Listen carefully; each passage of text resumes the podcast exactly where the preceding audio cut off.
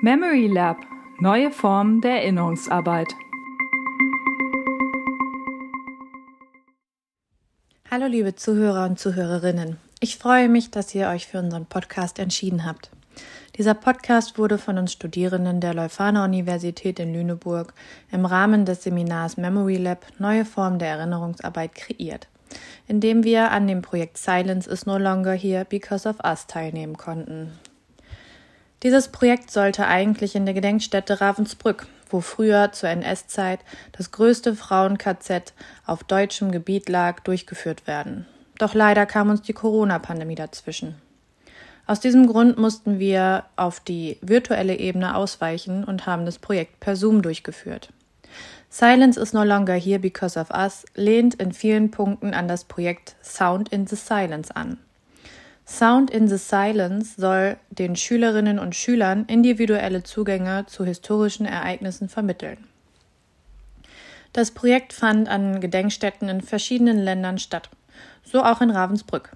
Daraus entstand die Idee, dem Projekt Silence is no longer here because of us, welches für Studierende ist. In diesem Projekt geht es ebenfalls darum, Erinnerungsarbeit mit verschiedenen Kunstformen zu verknüpfen. Verantwortlich für dieses Projekt sind Dr. Matthias Heil. Er ist der Leiter des Pädagogischen Dienstes der Mahn- und Gedenkstätte Ravensbrück und Liliana Heise. Sie ist die Koordinatorin von Silence is no longer here because of us. Ihnen stehen für die Workshops der amerikanische Rapper Dan Wolf, der Soundkünstler Christian W. Fint, die slowakische Tänzerin Kat Rampakova die Poetry Slammerin Aisha Ben Mansour und die Berliner Rapperin Lena Störfaktor zur Seite. Außerdem sind die Zeitzeuginnen und Überlebenden des KZ Batsheva Dagan, Emmy Abel, Selma van de Perre und Judith Wagan Hoffmann dabei. Eigentlich und zu Nicht-Corona-Bedingungen war geplant, dass wir eine Woche in Ravensbrück sein würden. Dort hätten wir die Gedenkstätte begehen, mit den Überlebenden sprechen und an den künstlerischen Workshops teilnehmen können. Dies konnte leider für uns nur virtuell stattfinden. Doch daraus haben wir das Beste gemacht.